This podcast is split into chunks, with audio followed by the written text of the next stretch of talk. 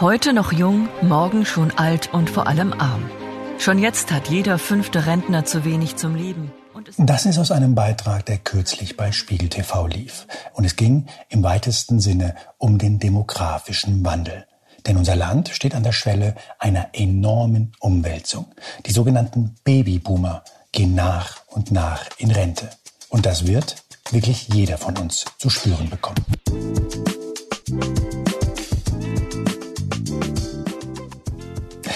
Hier ist Moreno Plus 1, mein Name ist Juan Moreno und das hier ist mein aufrichtiger Versuch, keinen sogenannten Lava-Podcast zu machen. Heute, heute sprechen wir mit diesem Mann hier. Ja, mein Name ist Sebastian Glüsener. Ich bin Forschungsdirektor am Bundesinstitut für Bevölkerungsforschung, jetzt seit fünf Jahren, dort äh, für den Forschungsbereich Alterung, Mortalität und Bevölkerungsdynamik zuständig. Und meine Aufgabe ist es, die Bundesregierung und auch die Gesellschaft über demografische Entwicklungen zu informieren, gerade was die Alterung der Gesellschaft angeht und die Herausforderungen, die daraus entstehen. Sebastian Klüsener ist also Demograf und das Institut, für das er arbeitet, hat kürzlich eine große Studie vorgelegt, in der genau untersucht wurde, was da demografisch auf Deutschland zukommt. Fakt ist, die Deutschen werden älter und wenn wir nicht aufpassen, wird das zu einem Megaproblem werden. Meine erste Frage an Sebastian Klüsener war allerdings, warum überhaupt? Warum ist das eigentlich ein Problem, wenn eine Gesellschaft altert? Ja, ich würde es jetzt auch gar nicht sagen, dass es irgendwie schlecht wäre, äh, dass eine Gesellschaft altert. Letztendlich ist es ja ein Erfolg, dass wir heutzutage sehr viele Menschen ähm, in, in, es ermöglichen, dass sie sehr lange leben, leben können. Also wenn man jetzt zum Beispiel schaut, vor 100 Jahren in Bayern, da starb jedes dritte Kind vor dem ersten Lebensjahr. Ähm, und das hat, wir haben also enorme Entwicklungssprünge gemacht, dass praktisch ähm, viele Menschen lange leben, leben können. Und äh, es ist ja auch nicht so, dass ältere äh, Gesellschaften unbedingt ähm, weniger innovativ werden. Also es gibt Forschung zum Beispiel zu Patenten, wo man sieht, dass eben auch im höheren Alter äh, noch sehr viele Patente äh, angemeldet werden, weil eben da Leute von ihrer Erfahrung profitieren, also gerade auch im Ingenieurswesen und so weiter und dort auch weiterhin sehr innovativ sind. Also insofern ist das nicht gesagt, dass alternde Gesellschaften ähm, da im absoluten Nachteil wären. Dem jetzigen Rentensystem droht der Kollaps, wenn es nicht angepasst oder renoviert wird. Klar ist, die geburtenstarken Jahrgänge gehen demnächst in Rente, immer weniger Jüngere müssen immer mehr Ältere finanzieren. Und gleichzeitig ist auch die Lebenserwartung in den letzten 50 Jahren um gut zehn Jahre gestiegen. Was eben besonders ist bei den Babyboomern, ist deren relative Größe. Also die absolute Größe ist ja gar nicht so besonders. Also das sind ja so ähm, Geburtsjahrgänge zwischen einer Million und 1,3 Millionen. Das ist alles, was wir schon in der Geschichte gesehen hatten. Also um 1900 gab es Geburtsjahrgänge mit zwei Millionen Personen, die geboren wurden. Also die Größe an sich ist nicht das Entscheidende, aber die relative Größe. Das halt praktisch auf diese ähm, äh, Babyboomer-Jahrgänge, also diesen Geburtenboom, den wir noch mal einmal nach dem Krieg erlebt haben in den 50er, 60er Jahren, eben dann relativ gesehen sehr kleine ähm, Geburtsjahrgänge kamen, wodurch natürlich jetzt die Babyboomer im Moment sehr dominant sind, gerade im Vergleich zu den ähm, Jahrgängen, die dann folgen in den 70ern und 80ern. Nicht nur müssen wir uns irgendwie um den Planet, sage ich mal, kümmern, nicht nur müssen wir ausbaden, was ihr hier gemacht habt, wie ihr unsere fossilen Rohstoffe hier ähm, verbrannt habt, sondern wir müssen uns jetzt auch noch mit einem System, was einfach nicht für eine lange Zeit geschaffen ist, rumschlagen. Genau, die Sozialversicherungssysteme, ähm, die ja ohnehin schon unter Druck stehen, werden durch diese, diesen ähm, Übergang eben jetzt auch nochmal besonders unter Druck äh, gesetzt werden. Und da sind natürlich die nächsten 10 bis 15 Jahre gerade entscheidend. Also zunächst wird es ja die Rente betreffen, beziehungsweise natürlich auch gleichzeitig den Arbeitsmarkt, der ja auch relevant ist. Also wir sehen ja da jetzt schon den Fachkräftemangel. Und ab 2030 wird vermehrt dann auch nochmal das Gesundheitssystem vor Probleme gestellt werden und auch das Pflegesystem. Wir sehen, dass ab 2020 praktisch diese Lücke extrem steigt, was jetzt die Zahl der austretenden ähm, Personen aus dem Arbeitsmarkt angeht, versus diejenigen, die im jüngeren Alter eintreten. Und äh, da reden wir von Lücken, die eben pro Jahr mehr als 100 oder 200.000 Personen betragen können. Das ist natürlich schon eine Menge, wenn so viele Leute auf einmal aus dem Arbeitsmarkt austreten und man dann schauen muss, wie könnte man die potenziell eventuell ersetzen, wenn es denn notwendig ist. Sie sagen ja, das ist so. Eine Lücke von 100, 200.000 Das heißt, wenn das Jahr für Jahr sich vorsetzt, haben wir relativ bald eine Millionenzahl von Arbeitenden, die nicht mehr verfügbar sind für den Arbeitsmarkt. Also das klingt auch wie eine mega Wenn wir die Köpfe zählen. Ähm, was wir jetzt zum Beispiel äh, für diese Prognose gemacht haben, ist eben nicht die Köpfe zu zählen, also die Personen, die erwerbstätig sind, sondern wie viele Stunden leisten die überhaupt und was ist denn überhaupt deren Ausbildungshintergrund? Und wenn man das anschaut, äh, könnte es zum Beispiel gelingen, bis 2030 ähm, die Zahl der geleisteten Stunden pro Woche äh, auf einem ähnlichen Niveau wie 2017 zu halten. Das würde aber erfordern, dass zum Beispiel bei den Frauen die Erwerbstätigkeit auf das Niveau in Ostdeutschland ansteigt. Also in Westdeutschland liegt äh, das äh, Frauenerwerbstätigkeitsniveau natürlich noch äh, deutlich weiter hinten, weil dort ja ähm, praktisch der Kindergartenausbau und so weiter viel später erfolgte und auch so äh, Erwerbstätigkeit lange Zeit ähm, bei Müttern ja auch äh, verpönt war. Und es müsste eben auch bei den Älteren sich etwas tun. Konkret heißt es, damit diese Lücke überbrückt werden kann, müssen einfach die, die da sind, länger arbeiten. Genau. Dann ein dritter Aspekt ist natürlich dann noch Zuwanderung. Ein Aspekt, von dem Deutschland ja in den letzten Jahrzehnten enorm profitiert hat. Also wenn man auch gerade die ähm, jüngeren Kohorten, die eben nach dem Babyboom man anschaut, anguckt, also zum Beispiel mein eigener Geburtsjahrgang 1975, da waren nur 780.000 Menschen äh, geboren im Vergleich zu 1964, wo wir eben über 1,3 Millionen Geburten hatten. Und äh, mein Jahrgang ist jetzt über die Zeit angewachsen und ist jetzt praktisch von 780.000 auf 950.000 angewachsen, also praktisch nochmal ein Viertel dazu. Und so ähnlich sehen wir das auch in anderen Geburtsjahrgängen. Das heißt also, Zuwanderung hat äh, in der Vergangenheit eine enorme Rolle gespielt, praktisch die Herausforderungen jetzt abzumildern, vor denen wir aktuell stehen. Ach so, nur damit ich es verstehe. Also wir hatten in den 60er Jahren 1,3 Millionen Geburten zum Teil. Sie sind 1975 geboren, da waren wir knapp bei der mhm. Hälfte.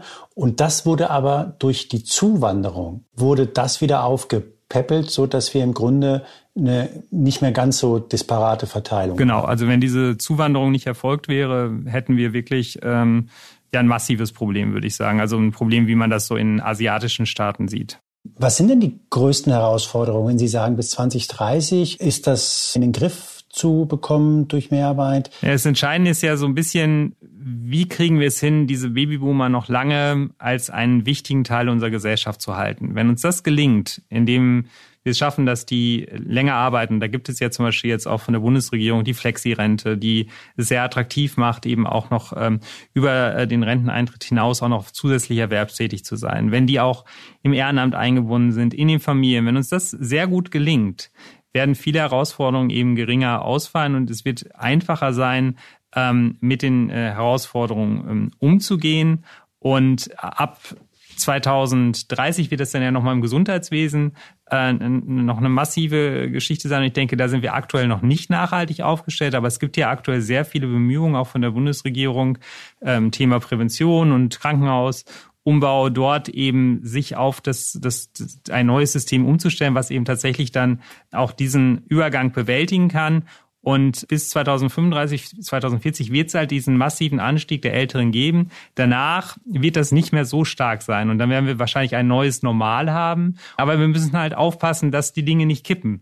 Weil wenn sie mal kippen, und dann zum Beispiel wir plötzlich nicht mehr für Zuwanderung attraktiv sind, dann haben wir da ein Problem, müssen an dem Faktor arbeiten wenn das Gesundheitssystem zu teuer wird ähm, und wir da in die Probleme laufen und so weiter. Also da müssen wir halt jetzt einfach sehr aufmerksam sein in den nächsten 10 bis 15 Jahren, äh, weil äh, diese Babyboomer sind halt einfach too big to fail für uns. Die müssen wir gut in die Alterung bringen. Sie sagen, nach 2030 könnten wir im Gesundheitssystem auch Probleme treffen. Also konkret ja, also das, halt, das sind ja alles so Dominosteine, ne? Und wir müssen halt aufpassen, dass keiner dieser Dominosteine äh, kippt. Ne? Also wenn wir beim Fachkräftemangel ein Problem haben, dass zum Beispiel wenig Leute in der Pflege sind oder wenig Leute für diese Gesundheitsberufe tätig sind, dann haben wir ein Problem, diese Umkehr auf die Prävention zu machen.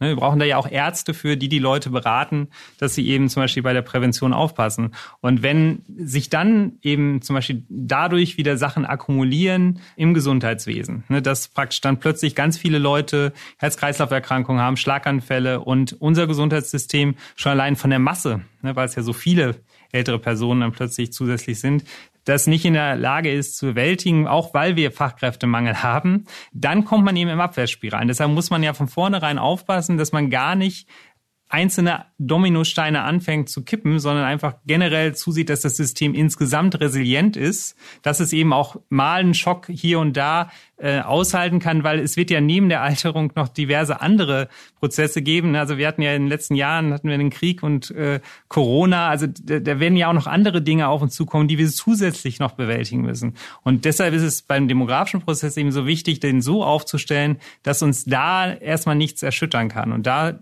das ist eine Aufgabe und die ist so ein bisschen schwierig, weil der demografische Prozess natürlich nicht so im Vordergrund steht, weil er ja mehr so im Hintergrund langsam vor sich her dümpelt, was ihn aber auch gestaltbarer und handelbarer macht als viele andere Prozesse.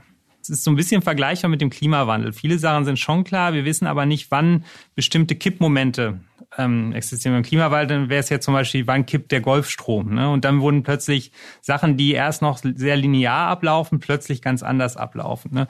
Und genauso wissen wir es eben auch nicht beim demografischen Wandel. Da ist es alles sehr träge und alles läuft, das meiste läuft relativ so prognostizierbar ab. Aber wenn äh, zum Beispiel dann plötzlich irgendwie so ein Kippmoment wäre, dann kommt halt ein Problem. Und das sollten wir halt einfach uns versuchen so aufzustellen, dass wir gar nicht in diese Bereiche kommen, wo diese Gefahren drohen.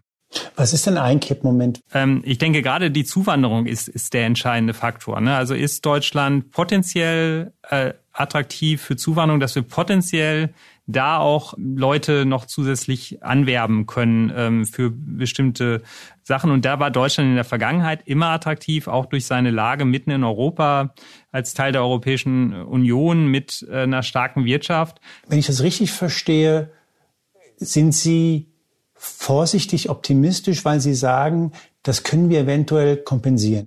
Ja, verhalten optimistisch bis 2030. Ähm, also da könnte man eine Stabilisierung erreichen ab 2030, wir haben nur bis 2030 gerechnet, weil wir es unlauter fanden, Prognosen über Arbeitsmarktentwicklung und wir haben ja auch eine Bildungsprognose vorgenommen zu machen, weil das dann ja auch äh, eben sehr unsicher wird, was, was die Prognosen angeht. Nach 2030 sieht es aber dann nicht mehr ganz so gut aus, also dass man da nicht mehr so einfach kompensieren kann, zumindest durch die Älteren nicht, weil dann ja dann auch schon wieder kleinere Jahrgänge äh, bei den Älteren äh, in Rente gehen. Und auch bei der Frauenerwerbstätigkeit ist natürlich auch irgendwann eine Grenze erreicht. Also bei den Männern sind wir ja schon praktisch am Anschlag und wenn wir die Frauenerwerbstätigkeit ähm, heben, irgendwo müssen ja auch noch mal Kinder betreut werden. Also da muss ja dann auch bei den Männern wahrscheinlich dann auch noch mal ein bisschen die Erwerbstätigkeit runtergehen. Und bei der Zuwanderung ist es halt auch so die Frage, welches Bild gibt Deutschland in der Welt ab? Proteste und Parolen, wie man sie früher vor Mauerfall hörte.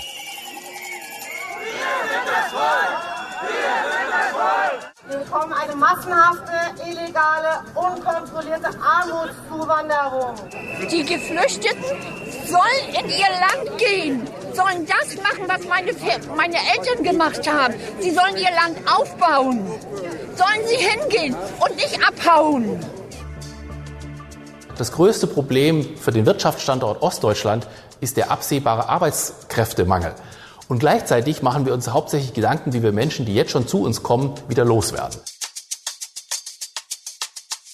Unabhängig von dem Problem, dass wir als Deutschland vermutlich nur dann halbwegs durch die demografische Krise kommen, wenn wir Einwanderung zulassen, ist ja eine andere Frage, ob diese Überalterung der Gesellschaft nicht auch zu einem Generationenkonflikt führen kann. Die Interessen der Babyboomer und die der Generation, die jetzt auf dem Arbeitsmarkt kommt, sind ja vermutlich nicht deckungsgleich. Bis jetzt sind die Babyboomer zwar auch gealtert, aber eben als Teil der Erwerbsbevölkerung, die natürlich dann auch die Interessen praktisch einer Erwerbsbevölkerung hat, also geringe Steuerabgaben ähm, und so weiter, damit eben der Arbeitsmarkt läuft. Ähm, wie sich das jetzt verhält, wenn diese Gruppe von Personen ähm, eben in, in Rente ist äh, und praktisch äh, das aus einer anderen Perspektive sieht und wie das dann das Wahlverhalten beeinflusst, ist dann eben eine andere Sache. Allgemein bin ich eigentlich der Auffassung, dass alle Generationen in Deutschland in einem Boot sitzen und dass das eigentlich auch allen klar ist, weil ähm, irgendeiner muss das ja letztendlich auch bezahlen. Und viele Babyboomer haben ja auch Kinder, also nicht alle. Also die Kinderlosigkeit ist ja bei den Babyboomern ähm, etwas stärker ausgeprägt. Also sonst hätten wir ja auch nicht äh, den äh, Geburtenrückgang erlebt. Aber auch dort unter den Babyboomern die meisten Leute haben Kinder, haben Familie, ähm, kennen Personen, die die jünger sind und wollen natürlich und dass dass es denen auch gut geht. Und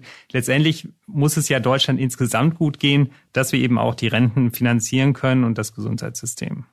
Naja, aber wenn ich jetzt mir vorstelle, ich bin 75 und kann entscheiden, ob man die Rente jetzt senkt oder doch vielleicht erst in zehn Jahren, dann könnte ich mir vorstellen, dass ich tendenziell dazu neige zu sagen, ach, nach mir die Sintflut und jetzt erstmal keine Rentenkürzung. Dafür die Steuern rauf, für die, die arbeiten. Genau, aber die jungen Leute, wir sind ja in einer Welt mit offenen Grenzen, die können dann ja auch sagen, gut, wenn ähm, das hier die Entscheidungen in Deutschland sind, dann gehe ich eben in die Schweiz, nach Österreich oder in ein Land, wo ich mit Englisch auch ganz gut klarkomme und äh, habe, finde dann da die Rahmenbedingungen vor, ähm, die mir gefallen. Also insofern ist es ja immer wieder ein Balanceakt, ähm, wo alle in einem Boot sitzen und letztendlich austariert werden muss zwischen den Interessen verschiedener Generationen. Ich habe in der Vorbereitung gelesen, in einem Ihrer Vorträge, da stand, der Anteil der Lebenszeit, die Menschen abhängig in Krankheit verbringen, geht tendenziell eher zurück.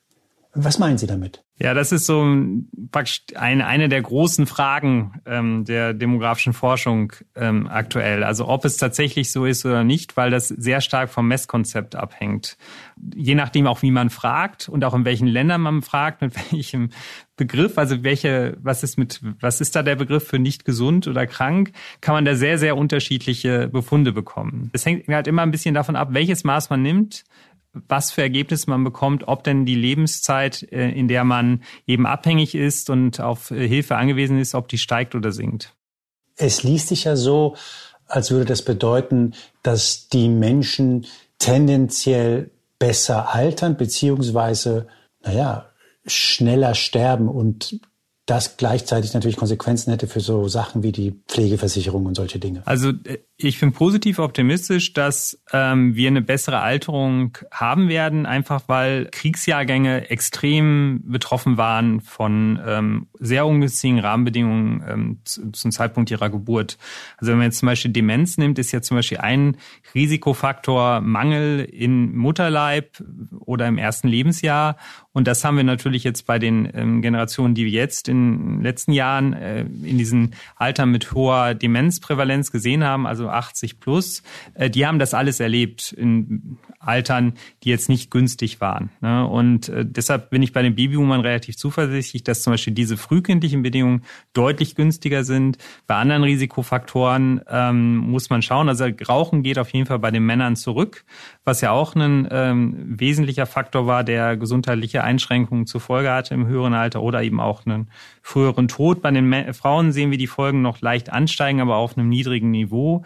Und auch bei anderen Aspekten, bei den Herz-Kreislauf-Erkrankungen, die ja immer noch praktisch den, die Todesursache Nummer eins sind, da sind wir ja auch vorangeschritten, haben aber auch noch enormes Potenzial. Also da haben wir ja auch vor ein paar Monaten eine Studie äh, veröffentlicht, wo wir gezeigt haben, dass Deutschland gerade bei den Herz-Kreislauf-Erkrankungen noch deutlich zurückliegt und dass dort auch noch mehr Potenzial ist. Wo, wo stehen wir da im internationalen Vergleich? Wir stehen da eher schlechter. Und das ist eben auch so ein bisschen aus der Historie begründet.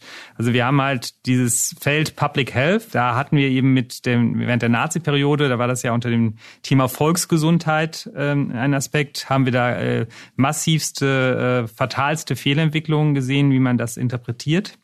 Und dadurch war das, dieses ganze Feld Public Health nach dem Krieg verpönt. Also es hieß immer so, ja, der, die Mediziner haben bei den gesunden Menschen nichts verloren äh, und die sollen sich gefälligst um die Kranken kümmern. Wir haben ein sehr gutes Gesundheitssystem, äh, ein sehr stark äh, ausfinanziertes Gesundheitssystem auch, das aber dann eben wartet, bis eine Person schon relativ krank ist und dann greift es eben. Ne? Also wir warten, bis eine Person vielleicht schon ein oder vielleicht sogar zwei oder drei Krankheiten akkumuliert hat und dann greift unser System voll durch, bietet den Menschen viele Möglichkeiten, eben diese Krankheiten zu behandeln.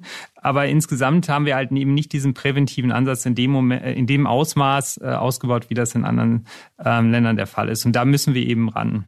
Ähm, ich frage jetzt für einen Freund, aber wenn ich jetzt so zwischen 40 und 50 bin was sagt denn der Demograf? Wie alt werde ich denn im Schnitt, rein statistisch? Hängt sehr stark vom eigenen Verhalten ab. Also die Genetik spielt auch noch eine gewisse Rolle bei ähm, extremen Lebenslängen. Aber ansonsten ist natürlich Rauchen äh, ein Killer. Also da Ähm, wenn man raucht, äh, verkürzt man im Durchschnitt sein Leben schon um fünf, sechs Jahre. Und ähm, auch Stress ist natürlich nicht gerade hilfreich. Insgesamt sieht die Lebenserwartung aber sehr gut aus. Also, und das unterschätzen ja auch die meisten Leute. Also ähm, gerade wenn man halt schon 65 geworden ist, dann haben die meisten Leute so diese Vorstellung im Kopf, dass diese Lebenserwartung bei Geburt für sie so relevant ist. Also dass man dann so 78 vielleicht wird bei den Männern und bei den Frauen 83. Das ist aber nicht so. jo eh, das, das sind die, die aktuellen Zahlen äh, bei der Lebenserwartung bei Geburt. Die rechnen aber natürlich sämtliche Risiken ein. Also ob man sich eben mit 18, wenn man äh, das erste Auto hat, eben um den Baum wickelt und so weiter. Das sind natürlich alles Sachen, die dann die älteren Personen ja schon alles überlebt haben. Und wenn man halt dann schaut, wie sieht denn die Lebenserwartung derjenigen aus, die auf die Rente zugehen, hat man da ganz andere Zahlen. Also da ähm, sind wir bei den Männern dann äh, weit über 80, äh, bei den Frauen über 85 und bei den gut situierten Personen sind wir sogar auch bei den Männern bei über 85 Jahren Lebenserwartung. Prognosen der UNO gehen davon aus, dass 2050 knapp 30 Prozent aller Chinesen über 65 Jahre alt sein werden und nur circa 11 Prozent minderjährig. Zwar wird in China die Ein-Kind-Politik seit Jahren sukzessiv gelockert und seit August vergangenen Jahres dürfen Paare sogar drei Kinder bekommen. Der erwünschte Babyboom bleibt jedoch aus. Bei China ist es halt das Problem, das ist das Land, über das Demografen am wenigsten wissen. Also wir wissen ja nicht mal, wie viele Personen eigentlich in China wirklich leben. Ähm, also das basiert alles auf Schätzungen und es ist extrem schwierig, überhaupt Informationen zu China zu bekommen. Aber wir hatten halt diese Ein-Kind-Politik, die wurde ja auch rigoros durchgesetzt und die scheint auch zu Normverschiebungen äh, geführt zu haben, dass selbst jetzt, wo eben die Leute auch wieder mehr Kinder bekommen können, äh, eben nicht die Geburtenzahlen in, in die gewünschte Richtung ansteigen. Ähm, man muss bei China aber sehen, also China hat ja immerhin es geschafft, ein relativ hohes Entwicklungsniveau zu erreichen, jetzt über die letzten Jahrzehnte mit dieser demografischen Dividende, wie man das ja immer so schön nennt. Es gibt einige andere Länder. Äh, demografische Dividende ist dieser Zeitraum, der ähm, praktisch dann einsetzt, wenn die Geburtenraten runtergehen, aber die Zahl der erhaltenen Personen eben noch nicht so stark ansteigt und dadurch eben ein besonders hoher Anteil der äh, Bevölkerung im er erwerbstätigen Alter ist. Und das haben zum Beispiel die Tigerstaaten, Südkorea, Taiwan und so weiter eben genutzt für Entwicklungssprünge, weil man dann eben wenig abhängige Kinder hat und abhängige ältere Personen und dann sich sehr stark auf dem Wachstum konzentrieren kann. Und das ist ja China auch gelungen. Es gibt aber andere Länder, wie zum Beispiel Thailand, was ja auch jetzt stark altert, dem es aber nicht gelungen ist, diese Entwicklungssprünge zu machen. Und das ist, wird wir in Zukunft werden wir vermehrt auch Länder haben, die eben genau das nicht haben, diesen Entwicklungssprung, gleichzeitig aber schon sehr stark altern. Was heißt denn das für China konkret? Das hängt so ein bisschen auch davon ab, wie China das organisiert. Ne? Also es ist ja dann auch so die Frage, also zum Beispiel bei uns ist ja Renteneintritt ist ein Thema, was extrem viel politische Diskussionen verursacht. Wenn China zum Beispiel jetzt sagt, okay, wir altern, Leute sollen bis 70 oder bis 75 arbeiten und das geschieht in einem Kontext, wo man das eben nicht aushandelt, sondern das wird von oben eben festgesetzt dann hätte man das Problem ja schon mal im Griff. Ne? Also das praktisch wird eben länger gearbeitet und der Anteil der Personen, die abhängig äh, sind, äh, reduziert sich. Das sind ja Riesenhebelwirkungen, die man eben mit solchen Entscheidungen ähm, treffen kann. Also das ist halt immer eine Frage, wie geht eine Diktatur mit so einem Prozess um, wie geht eine Demokratie mit, mit so einem Prozess um. Und ähm, insgesamt wird China weiterhin ein Land mit sehr viel Bevölkerung bleiben, auch selbst wenn es jetzt Schrumpfung erfahren wird. Wie sieht's denn mit den USA aus? Ja, die USA sind natürlich als ein Land, was sich auch wirklich als Zuwanderungsland definiert, weniger von diesen Alterungsprozessen betroffen als jetzt andere Länder. Also die hatten ja auch eine Babyboomer-Generation, die war aber ein bisschen früher geboren, in den 40ern und 50er Jahren und ähm, neulich nochmal die Bevölkerungspyramide von den USA angeschaut. Die sind jetzt schon nicht mehr sichtbar in der Bevölkerungspyramide, einfach weil so viel Zuwanderung in, in, in die jüngeren Altersklassen erfolgt ist, dass praktisch sich das eben ausgeglichen hat. Die USA haben auch zumindest jetzt bis vor kurzem auch noch eine höhere Fertilitätsrate gehabt. Das heißt, dort sind diese Alterungsprozesse noch nicht in dem Maße angekommen wie in ähm, anderen Ländern. Ich würde gerne zum Abschluss über künstliche Intelligenz sprechen. Da ist ja die Rede davon, dass da relativ viele Jobs in Gefahr sind. Ähm, eine Goldman Sachs äh, Studie spricht von, glaube ich, 300 Millionen Arbeitsplätzen, die weltweit gefährdet sind. Könnte man aus Sicht des Demografen sagen, na ja, unsere Prognosen in unserem Institut sehen bis 2030 eine Entwicklung voraus, die vielleicht händelbar ist für uns. Und darüber hinaus, in sieben, acht Jahren, wenn KI greift, dann können wir im Zweifel auch dieses Minderangebot an Arbeitskraft vielleicht kompensieren, dadurch, dass relativ viel automatisiert wird. Insgesamt sehen wir ja Rationalisierungstendenzen äh, schon seit Jahrzehnten. Wir haben auch jetzt zum Beispiel das im Vergleich zu Frankreich, das ja eine relativ ausgeglichene Bevölkerungsstruktur hat. Die haben eben sehr hohe Jugendarbeitslosigkeit. Insofern ist es schon so, auch gerade unter Ökonomen und Ökonomen, ähm, weit verbreitet dieser Gedanke, dass eine leicht schrumpfende Gesellschaft aktuell eventuell besser aufgestellt ist als eine Gesellschaft, wo die ähm, Bevölkerung äh, stabil ist. Mit der künstlichen Intelligenz, ich glaube, da ist natürlich jetzt aktuell sehr viel Euphorie vorhanden und es wäre sicher für die Bundesregierung nicht gut, wenn sie sie darauf setzen würde, dass praktisch bis äh, 2030 schon so viel Rationalisierung dort einsetzt, dass man damit praktisch diese Probleme in den Griff bekommt. Aber sie wird äh, wahrscheinlich dazu beitragen, dass viele Probleme noch etwas äh, weniger stark ausfallen, als wir das äh, vielleicht aktuell oder vor ein paar Jahren noch gedacht haben. Es geht ja nicht nur um ähm, den Arbeitsmarkt, also den Fachkräftemangel, sondern es geht ja auch darum, Pflege, ähm, Gesundheitswesen. Wenn man da natürlich noch mit künstlicher Intelligenz nochmal enorme Fortschritte machen kann, ist da auch noch einiges drin. Aber die Probleme stehen halt vor der Tür. Wir müssen in den nächsten 10 bis 15 Jahren sehr aufmerksam diesen Prozess begleiten. Also das sind sehr große Herausforderungen und da müssen wir noch mehr tun, als auf die KI zu hoffen.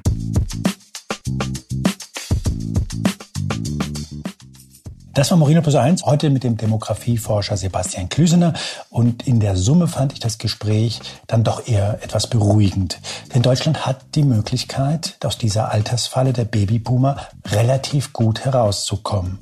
Jedenfalls im Vergleich zu Ländern wie China, Japan oder Thailand. Voraussetzung dafür ist allerdings eine vernünftige Zuwanderung.